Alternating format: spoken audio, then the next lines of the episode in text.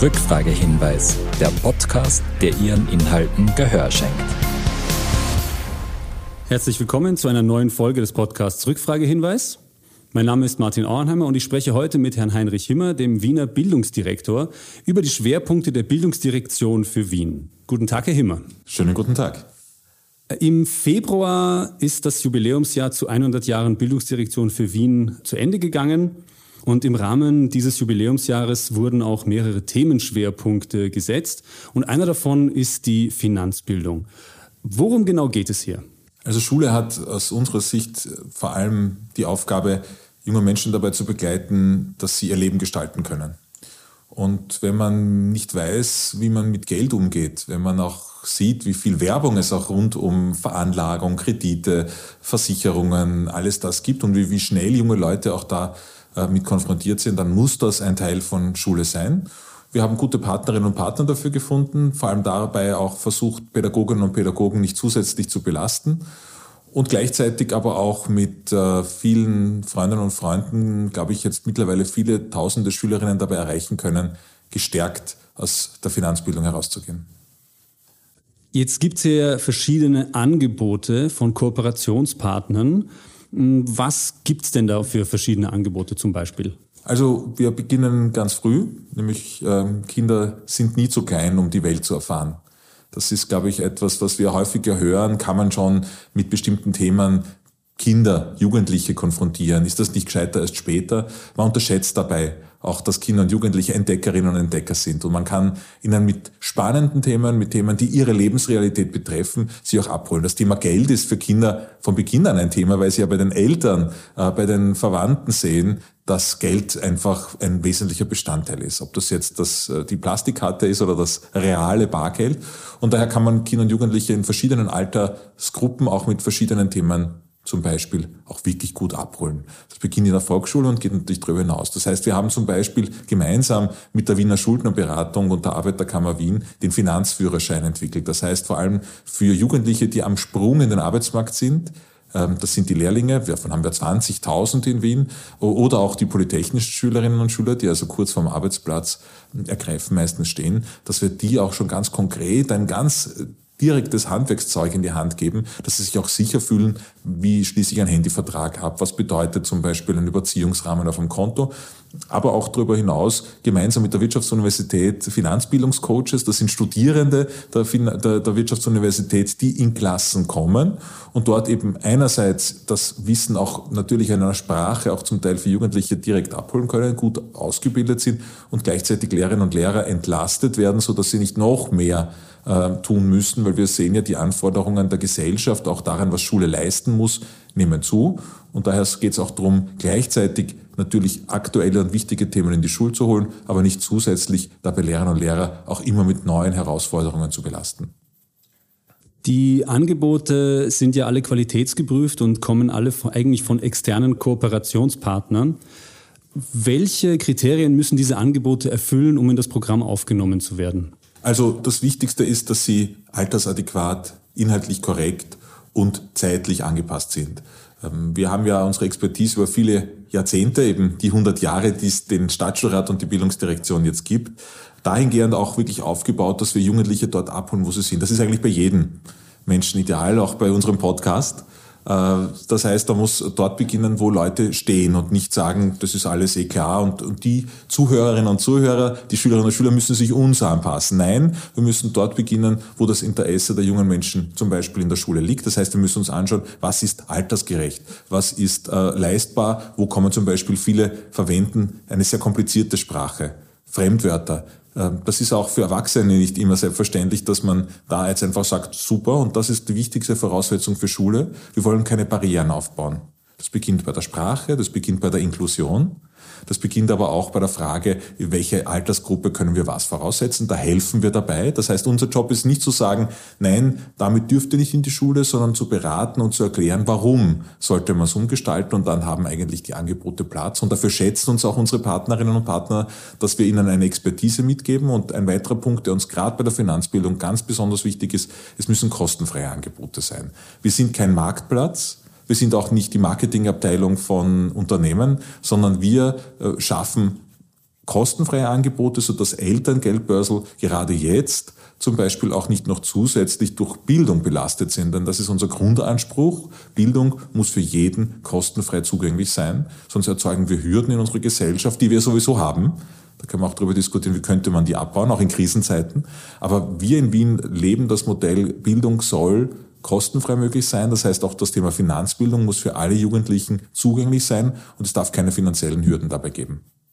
Ich habe jetzt gesehen, es gibt fast 50 verschiedene Angebote und diese Angebote sind, wie ja bereits erwähnt, alle ähm, maßgeschneidert auf die äh, Kinder, auf die äh, bestimmten äh, Bildungsniveaus sozusagen.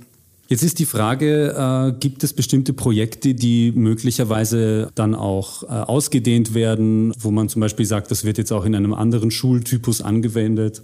Ja, es ist natürlich, wir haben 240.000 Schülerinnen und Schüler in Wien. Es ist eine riesige Aufgabe, das flächendeckend anzubieten. Und es gibt eben unterschiedliche Projekte für unterschiedliche Altersgruppen. Wir wissen aber, dass zum Beispiel der Finanzführerschein ist etwas, den wir flächendeckend in der Altersgruppe der 14, 15, 16-Jährigen ausrollen wollen. Da reden wir auch von über 40.000 jungen Menschen. Das ist eine riesige Gruppe. Das heißt, wir nutzen natürlich gemeinsam mit der Wiener Schuldnerberatung, mit der Arbeiterkammer auch sehr viel digitale Angebote.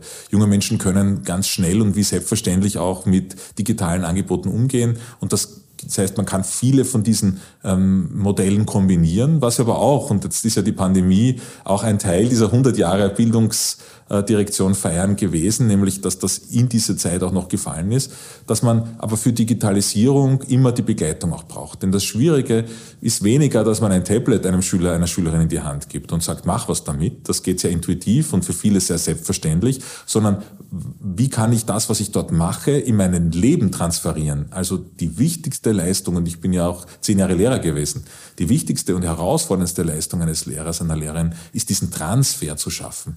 Nämlich vom Schulbuch ins reale Leben, aber auch vom digitalen Medium ins reale Leben. Weil ich etwas in einem noch so gut programmierten ähm, Softwarelösung fürs Lernen habe, heißt das nicht, dass ich das dann auch für meine Lebensrealität anwenden kann. Und das ist die wirkliche Herausforderung. Also wie kann ich das, was ich in der Schule erlebe, am besten positiv erlebe, wie kann ich das für mein Leben verwenden. Und das ist etwas, wo wir permanent auch dazulernen sind. Wie können wir neue Möglichkeiten so gestalten, dass wirklich junge Leute, aber auch Erwachsene, wir haben ja auch viele Erwachsene, die in der Weiterbildung, in der Fortbildung sind. Wie können wir da das so machen, dass man davon auch für sein Leben das möglichst einsetzen kann? Und wie ist bisher das Feedback zu diesen Angeboten? Also das Feedback, die, die das äh, schon gemacht haben, ist sehr, sehr gut. Wir sehen das an den vielen tausenden Absolventinnen zum Beispiel des Finanzführerscheins dass natürlich äh, die Sicherheit, sich dann auch draußen zu bewegen, größer ist. Weil man mit einem anderen Selbstverständnis zum Beispiel in eine Bankfiliale geht. Oder viele, die ja jetzt mittlerweile Online-Banking machen, auch wissen, was heißt denn das? Denn jeder hat das schon mal erlebt, wenn man jetzt zum Beispiel irgendein Produkt eröffnet, abschließt, auch einen Handyvertrag, dass man so einen Backen an allgemeinen Geschäftsbedingungen dazu hat. Wir wissen alle, das liest sich niemand von Anfang bis zu Ende durch und das ist möglicherweise eine Gefahr, wenn ich nicht weiß, was da drin stecken könnte. Und alleine die Sicherheit zu haben, das hat etwas mit, mit Selbstbewusstsein zu tun, nämlich als Konsumentin, als Konsument, und das sind ja die jungen Menschen genauso wie ich im Regelfall jeden Tag, ein Selbstbewusstsein entwickeln können und ein Orientierungswissen haben, wo könnten die Fallen lauern, was kommt mir komisch vor, wo sollte ich aufpassen, wo sollte ich nachfragen. Und das könnte vielen jungen Menschen, und das ist auch eine wichtige Grundlage, dazu führen, dass sie auch mit ihren finanziellen Möglichkeiten einerseits auskommen können, aber auch andererseits überlegen können, wo muss ich, wie muss ich mein Leben gestalten, was brauche ich noch an zusätzlichen Dingen, um auch mit den finanziellen Rahmenbedingungen gut zurechtzukommen. Ein weiterer Themenschwerpunkt des vergangenen Jahres und der wohl auch weiterhin auf der Agenda stehen wird, ist die Klimabildung. Was genau kann man sich darunter vorstellen? Das ist, glaube ich, etwas, ähm, eine, eine, eine Weisheit, die gar nicht erfunden werden muss, sondern es schließt dort an, wo wir gerade aufgehört haben. Schule funktioniert dann am besten, wenn ich denen zuhöre und mich orientiere, was brauchen junge Menschen, um in der Realität gut zurechtzukommen und vor allem um alle Chancen zu haben. Denn es hört ja mit Schule nicht auf, äh, sondern wir wissen, es gibt lebenslanges Lernen ist eine Grundvoraussetzung und vor allem, wir wollen ja nicht nur Konsumentinnen erziehen, sondern wir wollen Bürgerinnen erziehen, die selbstbewusst und selbstständig ihr Leben in die Hand nehmen können und auch politische Entscheidungen treffen können. Denn wir haben auch rund um die Pandemie gesehen und sehen das auch jetzt. Die Demokratie ist ja nichts Selbstverständliches. Demokratie funktioniert dann am besten, wenn da draußen Menschen sind, die die Verantwortung auch in die Hand nehmen wollen und sie nicht delegieren jemanden anderen. Und das passt ja ganz gut auch zu dem Thema Jugend und Klima. Junge Menschen, das hat ja schon vor der Pandemie begonnen, haben gesagt, so wie, wie das läuft, wird uns das in die Katastrophe führen. Wir müssen uns mit dem Thema Klimawandel beschäftigen. Wir erleben das jeden Tag äh, in der Frage zum Beispiel der Hitze, in der Frage auch anderer äh, Knappheiten, die wir haben und in der Entwicklung. Und junge Menschen wollen das thematisieren. Wir haben gesagt, das ist aber die Aufgabe von Schule dass wir den Herausforderungen den Platz auch in der Schule geben. Das heißt, wir haben einerseits natürlich gemeinsam mit den jungen Menschen auch unterstützt zu sagen, ähm, auch Protest gehört dazu, auch da einen Rahmen zu geben, aber noch viel lieber ist es uns die Themen des Klimawandels zum Beispiel der Nachhaltigkeit in die Klassen, in die Schulen zu holen. Also zu sagen, wir holen die Möglichkeiten, die wir haben, auch gemeinsam mit den Schulen, dass wir dieses Thema auch aufarbeiten, auch thematisieren, auch den Platz dafür geben und nicht sagen, das hat keinen Platz, weil das steht nicht im Lehrplan, also geht es uns nichts an. Und wir holen daher die Expertise der jungen Menschen auch hinein. Wir haben ganz bewusst zum Beispiel mit NGOs, die ja auch durchaus sehr konfliktbereit sind, äh, gemeinsame Modelle entwickelt, dass wir das in die Schulen holen können. Also nicht die Mauern aufbauen und sagen, das hat nichts mit uns zu tun, bitte bleibt's draußen, sondern mit eben Organisationen gemeinsam diesen Bildungsauftrag auch wahrzunehmen. Und das, was wir entwickeln und entwickelt haben, ist wirkliche Klima Helden, würde ich fast schon sagen, Klimabeauftragte an Schulen zu haben, Klimateams an Schulen zu haben, die sich auch konkret vor Ort darum kümmern, dieses Thema gut abzuholen. Das, das, das funktioniert aus unserer Sicht sehr gut. Wir sind da auch im Rahmen unseres sozusagen allgemeinen Leitbilds, das wir für die Wiener Schulen haben, der SDGs, also der globalen Entwicklungsziele, auch zu sagen, wie können wir unseren Ort, und damit meine ich nicht nur Wien, weil wir wissen, wenn es gerade um das Thema Klimawandel geht, das werden wir in Wien nicht alleine lösen können, sondern da braucht, ist eine globale Herausforderung. Das heißt, wie können wir äh, den gesamten Planeten zu einem besseren Ort machen und dafür die Grundlagen schaffen, dass wir in Wien junge Menschen haben, die gut ausgebildet sind, die selbstständig denken können und die auch selbstständig handeln können. Und diese drei Maximen leiten uns dabei, auch eben das Thema Nachhaltigkeit und Klima gut in die Schulen zu holen. Da haben aber gute Partnerinnen und Partner, zum Beispiel eben den Wiener Umweltstadtrat, Klimastadtrat Jürgen Scheiner-Horske, mit dem wir auch gemeinsam jetzt sehr viel unternehmen, dass man eben überall dort, dort andocken kann, wo einfach die Stadt auch die Möglichkeiten dazu bietet. Sie haben kurz angemerkt, die äh, Wiener Klimabeauftragten Wer kann denn äh, Wiener Klimabeauftragte äh, an den Schulen werden? Jede und jeder. Aus meiner Sicht von den Schulwartinnen und Schulwarten bis zu jedem Elternteil, denn das ist ja keine Frage von Ausbildung oder Anstellung, sondern es ist eine Frage von Einstellung. Und am besten wäre es, wenn Klimateams in Schulen schulpartnerschaftlich arbeiten. Das ist uns überhaupt unser wichtigstes Thema. Schule funktioniert nicht dann gut, wenn es äh, nur gute Schülerinnen gibt oder nur gute Lehrerinnen gibt oder nur gute Eltern gibt. Es braucht ein Teamwork. Denn Herausforderungen an der Schule lassen sich nur gemeinsam lösen. Man kann weder, und ich war ja eben sehr lange Lehrer, man kann nicht gegen eine Klasse unterrichten, man kann nicht einer Klasse etwas vorschreiben und glauben, das sind dort Computer, die einfach das tun, wenn man auf A drückt, kommt A raus. Das ist nicht der Lehrerjob. Das macht auch den Job so anstrengend und herausfordernd. Und deswegen braucht es eben auch gute und großartig ausgebildete Pädagoginnen und Pädagogen und begleitete Pädagoginnen und Pädagogen. Aber grundsätzlich kann und soll jede, jeder, der im Schulbezug steht, ähm, auch ein Klimabeauftragter, ein Klimabeauftragter werden können. Und welche Projekte sind da bisher umgesetzt worden? Also es gibt an den Schulstandorten, das ist besonders wichtig, hier sitzt ja kein Bildungsdirektor, der alles besser weiß und sagt, wir sagen euch jetzt lieber 240.000 Wiener Schülerinnen und Schüler, lieber 29.000 Wiener Pädagoginnen und Pädagogen, wie es richtig geht. Sondern das ist ja eine sehr individuelle und auch vor Ort gelöste und zu lösende Aufgabe. Das heißt, jede Schule, und da gibt es ganz unterschiedliche Projekte, großartige Projekte, die man sich auch anschauen muss. Das ist auch ein Thema, das wir tun. Wir versuchen das auch stärker in die Öffentlichkeit zu bringen, weil ja viele Menschen zwar jeden Tag an Schulen vorbeigehen, aber selten hineingehen. Und daher müssen wir mit unseren Projekten, die an Schulen stattfinden, hinausgehen zu den Menschen. Wir haben ja auch hier im Haus den Bildungshub, wo wir äh, herzeigen wollen, was passiert an Schulen. Wir haben das digital auch, damit wir eben zeigen können, wie könnte ein wie könnte die Schule der Zukunft auch aussehen? Nämlich Schule bleibt sowieso nie stehen, weil immer neue Schulgenerationen hineinkommen. Aber herzuzeigen, was passiert an den einzelnen Schulen, und das ist eine große Bandbreite von, von Musik, von Raps, die rund um die Frage von, von Klimawandel gehen, bis zu ganz handfesten Projekten, zum Beispiel wie Energiesparen. Wir haben Schulen, die eigene Solaranlagen entwickeln, die Wasserstoffspeicher entwickeln. Also wir haben da wirklich viel Expertise drinnen und ich glaube, es ist auch bewusst herzuzeigen, auch den Menschen in dieser Stadt herzuzeigen, in diesem Land herzuzeigen, wie viel Schulen leisten. Sie haben vorhin auch die SDGs angesprochen, also die 17 nachhaltigen Entwicklungsziele der Vereinten Nationen. Und es gibt ja für die Wiener Schulen auch den äh, SDG Award. Was wurde denn da bisher zum Beispiel ausgezeichnet?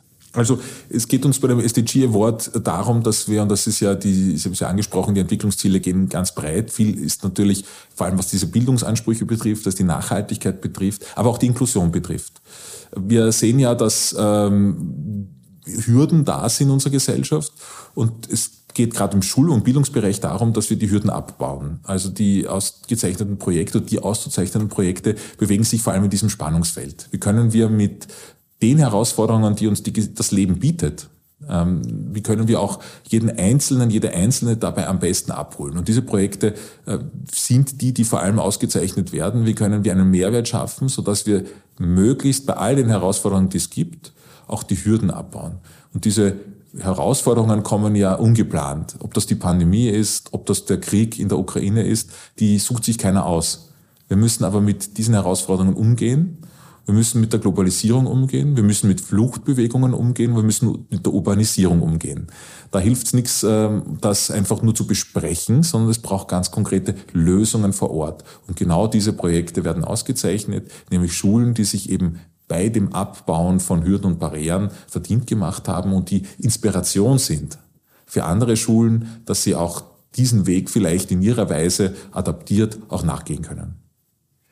Ein weiterer Themenschwerpunkt ist natürlich auch die digitale Bildung. Ich habe hier gesehen, dass erst vor einiger Zeit vorgestellt worden ist das Projekt Cody 21 für Wiener Volksschulen. Was hat es denn damit auf sich? Also natürlich ist Digitalisierung etwas, was uns ja permanent umgibt. Das beginnt, also ich habe zwei Kinder, fünf und drei Jahre. Meine fünfjährige Tochter geht, also die kennt das Wort YouTube die geht damit um, die kennt mein Handy, die kann fotografieren. Das geht, also das, damit wachsen heute Jugendliche auf und Kinder. Das heißt, es geht gar nicht mehr darum zu sagen, wir müssen jetzt Kindern erklären, wenn sie in die Schule kommen, was ist ein Handy und was ist ein Computer. Und es geht auch vielleicht verkürzt gar nicht so sehr darum, dass man den jungen Leuten jetzt äh, eine Festplatte erklärt und aufschrauben lässt.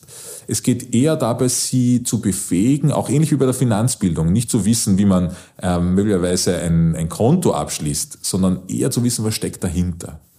Wie funktioniert ein Computer? Wer wie, wie, was ist eine Computersprache? Wir haben jetzt erst diese Woche wirklich großartig, finde ich das, 29.000 Wiener Volksschulkinder haben jetzt im letzten Jahr mit eben dem Programm von Ecodemy zum Beispiel die Sprache des Computers verstehen können. Was heißt denn das? Was, wie arbeitet, wie denkt ein Computer? Denkt ein Computer? Aber auch, wie funktionieren zum Beispiel Social Medias? Wir wissen alle, äh, was die jungen Leute sind auf irgendeiner Social Media Plattform. Und wir wissen auch, dass das nicht alles ähm, nur immer gut ist. Wie alles in der Welt kann ein Werkzeug gut oder schlecht benutzt werden. Und deswegen äh, wollen wir auch gemeinsam dabei helfen, und wir haben da auch dazu zum Beispiel schon einen Podcast gemacht, äh, aber auch ein Webinar, Schülerinnen und Schüler, Lehrerinnen und Lehrer, Eltern dabei zu begleiten, keine Angst vor der Entwicklung zu haben. Ich glaube, wir Menschen sollten uns nicht fürchten davor, dass es einfach immer weitergeht, dass es neue Entwicklungen gibt äh, und dass es manchmal Dinge gibt, die uns mehr freuen und manche weniger. Und da geht es darum, dass wir junge Menschen auch befähigen, kritisch sich mit der Mediennutzung, wenn man es auch ganz konkret sagen will, auseinanderzusetzen, nämlich welchen Botschaften kann ich denn vertrauen? Wie ist Wissenschaftsskepsis zum Beispiel einzuordnen? Nämlich in der Frage, ähm, wir haben das bei der Pandemie gesehen, da gibt es ja eine Menge an Diskussionen, die daraus entstanden ist. Von der Impfpflicht angefangen zu der Frage, welche Medikamente kann man nehmen oder wer empfiehlt etwas und welche Botschaften ähm, möglicherweise Expertinnen und Experten sagen und wie kann ich das einordnen. Das überfordert nicht nur Erwachsene. Man darf nicht vergessen, alle Kinder und Jugendliche waren durch die Pandemie auch stark gefordert und daher muss man das thematisieren, wenn man nicht will, dass Leute möglicherweise ähm, Demokratiefeindlichkeit entwickeln, weil sie überfordert sind mit der Informationsvielfalt. Das heißt, wir müssen Informationen in die Schulen holen und dabei helfen. Und da hilft die Digitalisierung viel. Die hat großartige Möglichkeiten. Ich sage jetzt zum Beispiel das Thema Mehrsprachigkeit. Äh, ich kann natürlich, wenn ich äh, mit Digitalisierung arbeite, ganz individuell jede Schülerin, jeden Schüler in seiner Geschwindigkeit, wo er sie Deutsch versteht, zum Beispiel abholen. Während wenn ein Lehrer, eine Lehrerin draußen steht, die kann ja nur in einer Geschwindigkeit sprechen. Die kann nur in einem Tempo Hausübungen oder Schulübungen vorgeben. Und das kann aber durch die Digitalisierung individualisiert werden. Das hat große Vorteile. Oder zum Beispiel im Gebärdendolmetschbereich oder in anderen Bereichen hat die Digitalisierung hier große Vorteile, weil sie einfach möglich macht, dass wir Barrieren abbauen. Und das nutzen wir.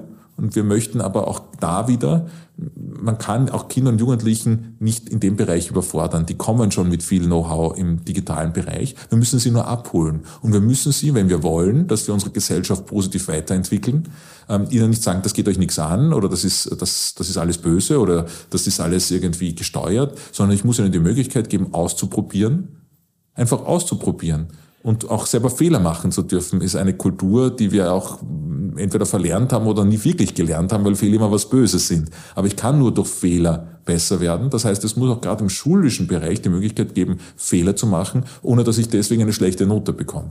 Und das wollen wir tun, einfach auszuprobieren. Einfach mal selbst ein kleines Spiel zu programmieren. Damit einfach junge Menschen nicht, weil wir glauben, dass alle in Zukunft ähm, in die Gaming-Szene einsteigen werden oder Programmiererinnen und Programmierer werden, sondern einfach nur um zu sehen, ich könnte das auch. Ich kann das auch. Und dieser Stolz, auf sich selber stolz sein, auf positive Beiträge, das ist das, was Schule großartig macht. Wenn junge Menschen das Gefühl haben und auch sehen, sie bekommen Rückmeldung, es funktioniert. Und gerade bei so einem kleinen Programmieren, einfach ein Maxel zum Beispiel ähm, programmieren zu lassen, dass es einen Weg zum Beispiel findet durch irgendeine Hürdenlandschaft. Und wenn ich das selber programmiere, kriege ich ja auch die Bestätigung zurück. Weil wenn es funktioniert, hat funktioniert. Und dann weiß ich, dass ich richtig gearbeitet habe. Da brauche ich keinen Lehrer, keine Lehrerin, die dort steht und mit einem Rotstift was anzeichnet. Das heißt, hier bietet die Digitalität, bietet die Möglichkeit, wenn wir sie gut im schulischen Bereich nutzen, dass wir hier wirklich Barrieren abbauen können und positive Rückmeldungen. Nur Digitalisierung wird nie die Person ersetzen. Denn was wir immer sehen ist, es braucht dann immer noch das soziale Element, das Treffen, die Stimme, die Persönlichkeit. Und Lehrerinnen und Lehrer sind für viele Kinder und Jugendlichen wichtige Ansprechpersonen, auch wichtige Unterstützerinnen. Und für diesen Transfer von dem Gelernten in die Realität braucht es einfach die Person, die das noch immer und wahrscheinlich auch in der Zukunft am besten kann. Sie haben vorhin auch noch kurz den Podcast angesprochen von der Bildungsdirektion mhm. für Wien. Ähm, ich habe schon gehört, also die letzten Folgen beschäftigen sich vor allem auch mit der Digitalisierung. Was kann man denn da sonst noch hören? Also ich freue mich erstens, dass wir jetzt da auch mit dem Podcast äh, einen Weg eingeschlagen sind, den Sie natürlich äh, als OTS-Podcast viel professioneller machen. Wir lernen ja da von den Großen und von denen, die schon weiter sind. Es, es ist vor allem, und das ist genau das, egal welches Thema es geht, wie erreichen wir die Menschen? Und wir versuchen, versuchen das als Bildungsdirektion einfach die ausgetretenen Bahnen auch ein bisschen zu verlassen. Denn wir können nicht erwarten, und wir arbeiten ja ständig mit jungen Menschen zusammen. Also mit denen, die am Puls der Zeit sind, die eben nicht zurückschauen, weil sie haben eine relativ kurze Lebensspanne mit sechs Jahren, wo sie zurückschauen können. Die schauen nach vorne. Und die sind im Jetzt. Und deswegen müssen wir mit unseren Angeboten, sei das jetzt, ob das jetzt der, der Podcast ist oder ob das unsere Social-Media-Auftritte sind, dass wir uns eben an das Jetzt auch orientieren. Trotzdem kann man uns immer noch einen Brief schreiben gerne. Ja? Aber wir haben eben auch die anderen Zugänge und so ähnlich sehe ich das auch für jede Schule. Man muss einfach schauen, dass man die Menschen dort erreicht, wo, wo sie sind und dass man sie dort abholt. Und so ist der Podcast auch gedacht. Natürlich ist die Zielgruppe vor allem die Pädagoginnen und Pädagogen, aber auch die Eltern und Schülerinnen und Schülern. Einfach einfach eine, eine gewisse Form von entspannten Umgang mit, mit der Welt mitzugeben und zu sagen, schaut, da gibt es eine Menge an Lösungen. Ich sehe, bin auch immer wieder erstaunt, wenn ich unseren eigenen Podcast höre, was es alles gibt und was alles geht und welche Schulen schon alle das ausprobiert haben. Das weiß man ja selber erst dann, wenn man es wirklich sieht und dann einfach ausprobieren. Also ich denke, man muss einfach ausprobieren, passt das zu mir und es muss auch zu mir passen. Wenn ich als Lehrer, Lehrerin mit etwas nicht leben kann, dann sollte ich es auch nicht einsetzen. Sondern dann muss ich vielleicht eine andere Methode finden und einfach ausprobieren, es kann nichts passieren. Denn wir haben ja erfreulicherweise viele Schuljahre hintereinander Zeit, etwas gemeinsam zu, zu machen. Und damit kann man auch ein bisschen entspannter damit umgehen, wenn neue Techniken zum Beispiel da sind. Und man muss es auch nicht sofort verstehen.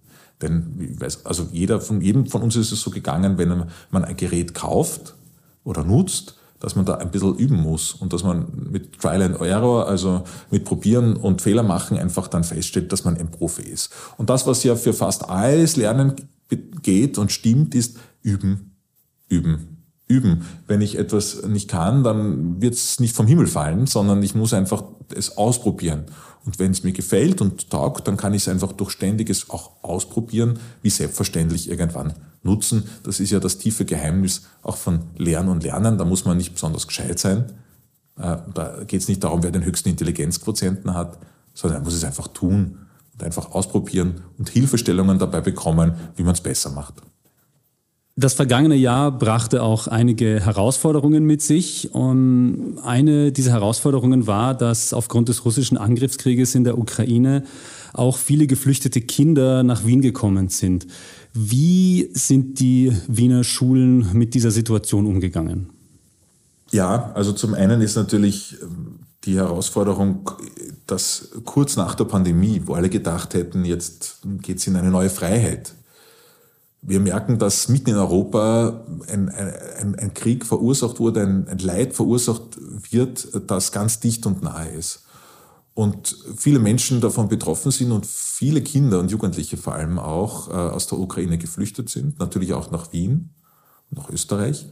Und für uns ganz wichtig ist, wer in Wien ankommt, als Kind oder Jugendlicher, der soll so schnell wie möglich in eine Schule kommen, nämlich nicht nur, weil er oder sie jetzt hier hm, damit Mathematik weiterlernen kann, sondern weil es eine Form von zu Hause und ankommen ist. Ich habe gleichaltrige Freundinnen, ich habe die Möglichkeit, auch abgelenkt zu werden. Denn oft sind ja die Väter, die Großväter, die Onkel, sind ja an der Front.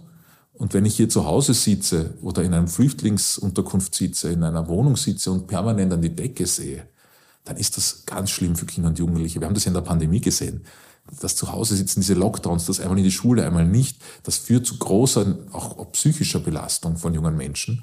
Und daher braucht es diese Hand, die man ausstreckt und die jungen Menschen, auch wenn es manchmal natürlich eher chaotisch war, ja, dass man natürlich nicht sagen kann, man hat sofort alles parat, weil wir dürfen nicht vergessen, wir haben jetzt mittlerweile über 4500 Kinder und Jugendliche, äh, die derzeit in Schulen sind. Es war aber auch natürlich immer wieder ein Kommen und Gehen. Das heißt, wir haben mehrere tausend junge Menschen sehr schnell einen Schulplatz angeboten.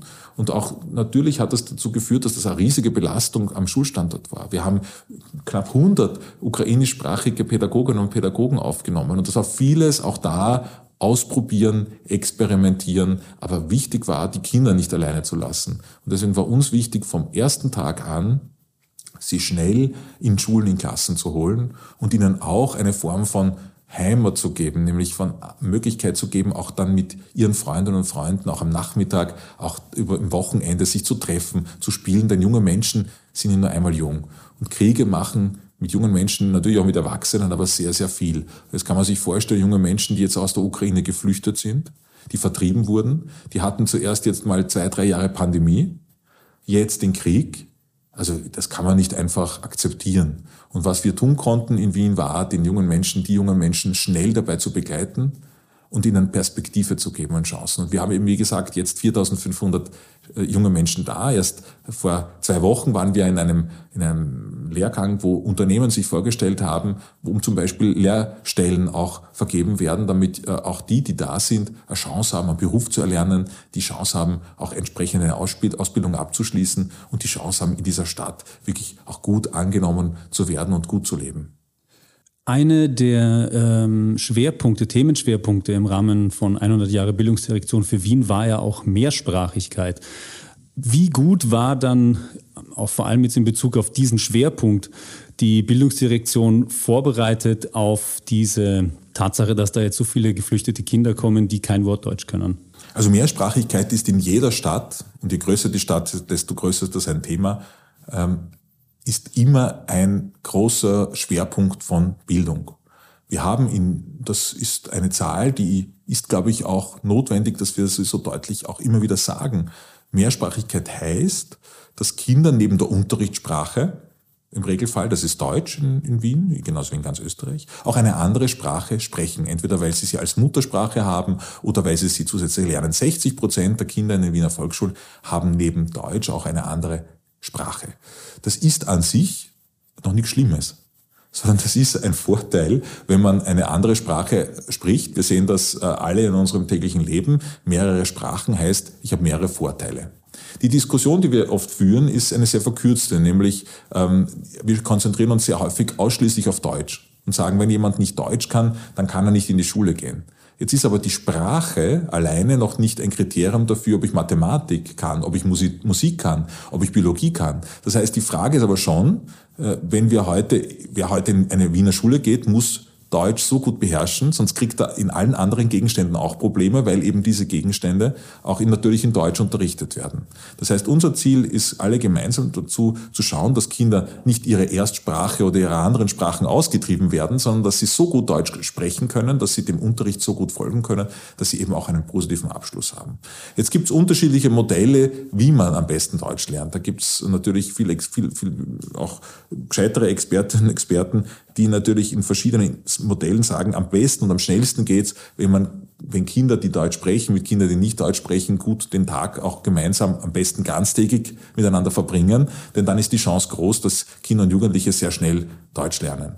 Und das sehen wir auch. Überall dort, wo ganztägige Formen da sind, wo Freizeit und Schule sich gut miteinander abwechseln, wo man auch nach durchaus unterschiedlichen Leistungen gemeinsam zusammenarbeiten kann, dann funktioniert das sehr schnell und sehr gut, denn es ist klar, wenn Kinder, und jetzt egal ob aus der Ukraine oder woanders her, nicht abgeholt werden und nicht natürlich die Sprache lernen, dann werden sie nicht nur in der Schule ein Problem haben, sondern wie sollen die auch an der Gesellschaft teilnehmen? Wie sollen die an der Demokratie teilnehmen, wenn sie gar nichts davon verstehen, was um sie herum äh, läuft? Aber das ist zentrales Ziel von Schule, dass man einerseits ihre Muttersprache stärkt, dass sie also auch die Möglichkeit haben, ihre eigene Sprache, in der sie aufgewachsen sind, zu stärken. Wir haben in Wien viele Muttersprache-Pädagoginnen und Pädagogen auch, denn für die Kinder ist ja das Deutschlernen dann auch eine Herausforderung. Wenn sie ihre eigene Muttersprache nicht gescheit können, werden sie auch eine andere Sprache nicht gut lernen. Und damit haben wir ganz gute Erfolge. Wir sehen aber natürlich auch, das ist eine permanente Herausforderung, wie man das gut gestaltet. Und natürlich wären zum Beispiel ganztägige Schulen ein ganz wesentlicher Beitrag dazu, dass junge Menschen möglichst viel Zeit miteinander verbringen können, um zu leben, zu lernen, aber auch eben um ihre Sprache, und zwar in dem Fall die deutsche Unterrichtssprache, gut zu kultivieren. Die ganztägigen Schulen sind ja auch bereits umgesetzt, noch gar nicht so lange eigentlich, oder? Ja, also aus unserer Sicht ist ja eine ganztägig verschränkte Schule das Beste, nämlich nicht zu sagen, wir haben jetzt am Vormittag leider Schule und am Nachmittag wird's lustig, sondern einfach auch das, so wie wir alle leben und lernen, nämlich nicht zu sagen, es gibt sozusagen, es ist ja keine Bergwerksarbeit, wo man sagt, man ist vier Stunden im Bergwerk und dann wird's schön, sondern man muss dazwischen schauen, dass man zwischen anstrengenden Phasen nämlich wegkommt von diesen 50 Minuten Einheiten. Wenn man sich vorstellt, 50 Minuten lesen, 50 Minuten rechnen, 50 Minuten schreiben, das dann noch abgewechselt oder Mathematik oder Englisch oder Deutsch, das ist ja extrem belastend. Dazwischen fünf Minuten Pause, also das ist einfach wirklich kein Modell, wie es, wie es, glaube ich, auf Dauer laufen sollte, sondern man sollte eigentlich anhand von Themen größere Blöcke, man kann ja auch zum Thema Klimawandel, kann man die Sprachen äh, üben, da kann man Fremdsprachen üben, da kann man Mathematik, viel, das hat viel mit Mathematik auch zu tun, da kann man über äh, Biologie sprechen, da kann man, also man könnte eigentlich an Themensettings, Themenwochen vieles ermöglichen. Da muss man natürlich auch noch mehr Freiräume gestalten, da muss man auch noch äh, dabei gut unterstützen, aber das wäre natürlich die Zukunft, dass man ein bisschen weggeht von diesem Kasteldenken, aber dass man zum Beispiel auch, das Thema begleitet uns ja auch, nämlich wie ernähren sich junge Menschen, dass man aber auch die Möglichkeit schafft, zum Beispiel, dass in der Schule gegessen wird, dass man über Ernährung spricht, dass man gemeinsam kocht, was auch immer, dass man jedenfalls gemeinsam den Tag gestaltet. Wir Erwachsene haben ja auch im Regelfall einen ganzen Arbeitstag, wo wir zwischen Pause, aber auch Abwechslung und uns auch vieles selber gestalten können. Da sind wir von Schule noch ein bisschen entfernt, aber es ist natürlich ein erster wesentlicher Schritt, dass es ganztägige Modelle gibt, wo Möglichkeit besteht, dass Kinder und Jugendliche gemeinsam ähm, wirklich den ganzen Tag mit Sport, mit Kunst, mit Musik, mit Unterricht gestalten können und dass auch damit Pädagoginnen und Pädagogen entlastet sind, dass sie sozusagen ihre ganzen Arbeitsdinge mit nach Hause nehmen müssen, dort äh, das abarbeiten müssen, wieder in die Schule nehmen. Das heißt, es könnte sein, dass man da einfach einen Weg findet, dass es einen Arbeitsplatz Schule gibt, der so ähnlich funktioniert wie der Arbeitsplatz der Menschen auch, nämlich so wie man heute arbeitet, dass man auch Pausen selber gestalten kann und abhängig davon macht, wie man selbst individuell auch gerade äh, damit zurechtkommt. Ich muss noch auf eine andere Herausforderung zu sprechen kommen, nämlich die äh, Missbrauchsfälle, die es im vergangenen Jahr gegeben hat. Hier wurde ja daraufhin auch äh, ein Kinderschutzkonzept oder mehrere Kinderschutzkonzepte gefordert. Wie genau sehen diese aus? Sind diese bereits fertiggestellt? Also Missbrauch ist gerade dort, wo es um Autoritätsverhältnisse geht und noch äh, natürlich schlimmer, auch wenn es um Kinder und Jugendliche geht, eine riesige Herausforderung. Nämlich, das ist ja immer schwer zu erkennen, weil das passiert natürlich am Schulstandort. Das heißt, man muss dort auch die Menschen stärken, hinzuschauen das zu enttabuisieren. Denn häufig ist natürlich so etwas ein Tabuthema und man ist ja nicht immer dabei. Aber ein Sensorium zu entwickeln, ähm, auch Risiken abschätzen zu können. Deswegen war uns wichtig, und viele Schulen machen das, aber uns war wichtig, jetzt flächendeckend allen Schulen ähm, die Aufgabe auch aufzuerlegen, Risiken zu analysieren. Also zuerst einmal hinzugehen und zu schauen, bei welchen Gelegenheiten könnte es Risiken geben, wo eben zum Beispiel übergriffiges Verhalten, Missbrauch gesetzt werden kann, ohne dass es auffällt. Also gibt's, wie, wie geht man um mit dem Duschen? nach dem Sportunterricht? Gibt es separate Zimmer, wo, wo, wo Schüler, Schülerinnen, Lehrer, Lehrerinnen alleine sind, ohne dass man genau weiß, warum? Also zuerst einmal sich diesen Risiken zu stellen, um hinzuschauen. Und dann daraus gemeinsam am Schulstandort, auch da wieder die schulpartnerschaftliche äh, Notwendigkeit, mit Eltern, mit Schülerinnen, mit Pädagogen und mit den Mitarbeiterinnen vor Ort zu fragen, wie gehen wir damit um? Wie können wir gemeinsam damit umgehen, dass es ähm, Situationen geben kann, die unangenehm sind, thematisieren wir die, wie können wir bestimmte Dinge auch klären, wie gehen wir um mit dem Schwimmen und wo alle Beteiligten, auch Eltern und Schülerinnen und Lehrerinnen und Lehrer, ein gemeinsames Commitment haben, was passiert, was tue ich, aber auch, und das ist uns wichtig, es, es Ansprechpersonen gibt, am Schulstandort auch, an die ich mich wenden kann, wo ich eben zum Beispiel Erfahrungen, Vorfälle auch einfach artikulieren kann. Wir müssen das aus diesem dunklen Eck holen, nämlich den Menschen und den Tätern und Täterinnen vor allem nicht die Chance geben, über viele Jahre hinweg hier aufzutreten, sondern wir müssen schauen, dass wir uns mehr um die Opfer kümmern, nämlich dass sie auch nicht zu Opfern werden, sondern dass sie rechtzeitig oder wenn sie die ersten Andeutungen auch sehen, sich wohin wenden können. Deswegen gibt es auch eine Kompetenzstelle äh, Kinderschutz. Wir machen, wir haben jetzt den vierten runden Tisch ähm, zum Thema Kinderschutz gemacht, wo Expertinnen und Experten, die Polizei, wo auch unterschiedliche politische Parteien da sind, wo wir einfach gemeinsam darüber nachdenken können, wie können wir möglichst verhindern, dass Kinder zu Opfern werden. Und da wird nie ein Ziel erreicht sein. Da müssen wir permanent wachsam bleiben und das ist uns ganz wichtig, dass wir in einem so großen System, wie es das Schulsystem ist, alles tun und da, da müssen wir auch immer weiterarbeiten, dass wir Kinder bestmöglich schützen. Abschließend möchte ich noch auf ein Projekt, und zwar ist das das letzte Projekt zum 100-Jahr-Jubiläum der Bildungsdirektion für Wien ähm, zu sprechen kommen. Und zwar gibt es den Kunstwettbewerb Bildung am Puls der Zeit. Was können Sie uns dazu erzählen? Also für uns war ja auch wichtig, dass wir 100 Jahre Bildung nicht hier in der Bildungsdirektion begehen. Denn die Bildungsdirektion gibt es ja nicht, weil, weil, weil es sozusagen die Bildungsdirektion braucht, sondern weil es darum geht, wie kann man in dieser Stadt jungen Menschen dabei helfen, Familien dabei helfen, dass sie das Bestmögliche aus ihrem Leben machen können. Und daher wollen wir gerne wissen von den jungen Menschen in den 23 Bezirken, was ist deren Idee von einer Schule der Zukunft? Und die sollen sich sozusagen, oder geht es nicht darum, dass man jetzt eine Liste schreibt mit 50 Punkten, sondern dass man sich damit auseinandersetzt und zwar für alle Altersgruppen angepasst. Und da ist am leichtesten natürlich über den Weg der Kunst. Sich also mal nicht permanent Gedanken zu machen, wie formuliere ich das, wie sage ich das, wie schreibe ich das oder geht das, geht das nicht, sondern ein Bild, im wahrsten Sinn des Wortes, ein Bild zu entwerfen von meiner Schule der Zukunft.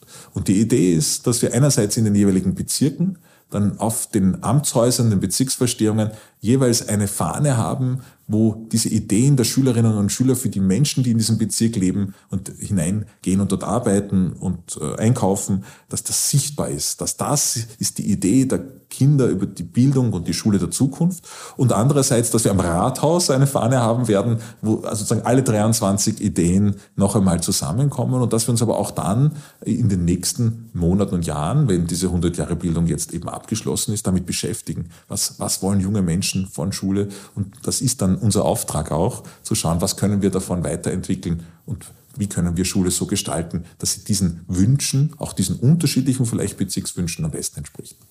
Ein sehr schönes Schlusswort. Herr Himmer, ich danke Ihnen vielmals für das Gespräch. Danke für die Einladung. Und liebe Zuhörerinnen und Zuhörer, vielen Dank fürs Zuhören. Danke. Rückfragehinweis. Die inhaltliche Verantwortung des hier Gehörten liegt bei den Auftraggebenden.